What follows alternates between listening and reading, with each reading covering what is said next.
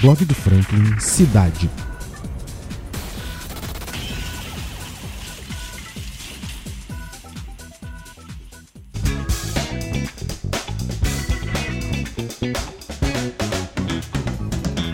Terminou a centésima octagésima sexta festa de Nossa Senhora da Glória em Valença. Depois de dois anos sem a realização do evento, o valenciano já estava sedento por uma aglomeração e a festa foi um verdadeiro sucesso. A festa teve duração de 10 dias e contou com eventos religiosos e culturais em todos eles. Missas foram realizadas e shows com artistas da cidade que aconteceram no palco montado em frente à catedral e lotaram a cidade mesmo com as temperaturas mais baixas. Barracas com comidas tradicionais da festa permearam quase todo o centro da cidade. Um ponto negativo era o preço das coisas, mas isso a gente não pode culpar nem os vendedores e nem os organizadores da festa. Basta uma volta nos mercados para saber de onde vêm os preços tão altos. A organização contou com o apoio da Siva, Casa do Arroz, Chinesinho e Motec, além da prefeitura municipal, é claro. Com relação à agenda cultural, a única crítica fica com a redução do número de bandas e dias de apresentações para a turma do rock e do blues da cidade. Valença sempre teve uma baita tradição nesse segmento e resumir apenas uma noite foi uma baita mancada. Os artesãos e artesãs da cidade puderam expor e vender seus trabalhos na rua Olga Tabet, que estava localizada no Jardim de Baixo. Essa iniciativa ajudou a movimentar a economia entre os artesãos e produtores rurais da cidade. A rua Olga Tabet foi uma iniciativa da Prefeitura Municipal, Secretaria de Turismo, Catedral de Nossa Senhora da Glória e Unifá. A cidade agradece bastante e já estamos ansiosos contando com a próxima festa.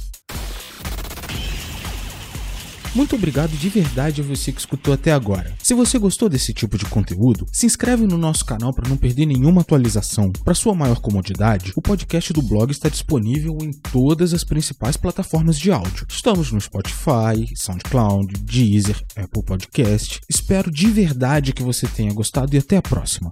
Valeu!